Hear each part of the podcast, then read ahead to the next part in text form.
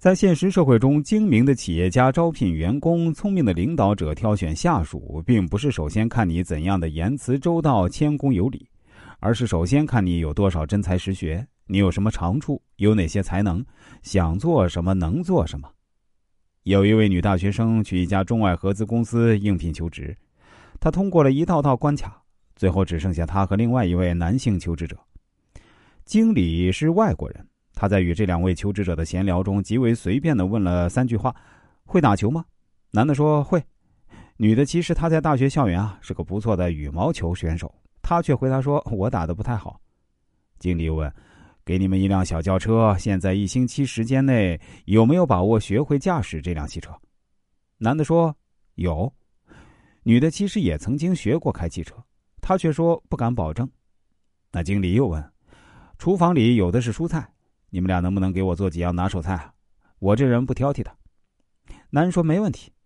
女的其实烹饪技术不亚于一个三级厨师，可她却不好意思的说做的不好。那你认为这两个应聘者的答话哪一个更能受到面试官的欢迎？这位男应聘者的答话呢，更能受到主考官的欢迎。想知道原因吗？那这位女大学生啊，墨守谦虚是最大的美德的古训，不敢表白自己的工作能力。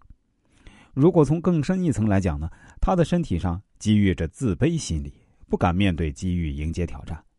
谦虚是我们民族的美德，我们不能丢弃，但也不该曲解“谦虚”这两个字，否认自己的才能，把自己贬得一钱不值。这不叫谦虚，这是愚昧。三，不要打肿脸充胖子。爱面子本来没有错，这是人之常情。但如果过分的在乎面子，甚至打肿了脸也要充胖子，无疑是一种自我附加的心理负担了。不管什么，别人有的自己也要有，不知道量力而行，只能是自欺欺人。这绝不是后辉之道所倡导的为人处事的做法。北京某著名高校因为考虑到校内有很多来自贫困山区的学生，所以特意为贫困生开了一个特殊的售饭窗口，提供一些便宜的饭菜。社会各界也都对这一善举给予了高度评价，大家认为这件事呢带有补助的性质，能够帮助很多贫困学子更好的完成学业，但结果却并不如人所愿，几乎没有同学到特殊售饭窗口来买饭，即使偶尔有人光顾呢，也绝对不是贫困生。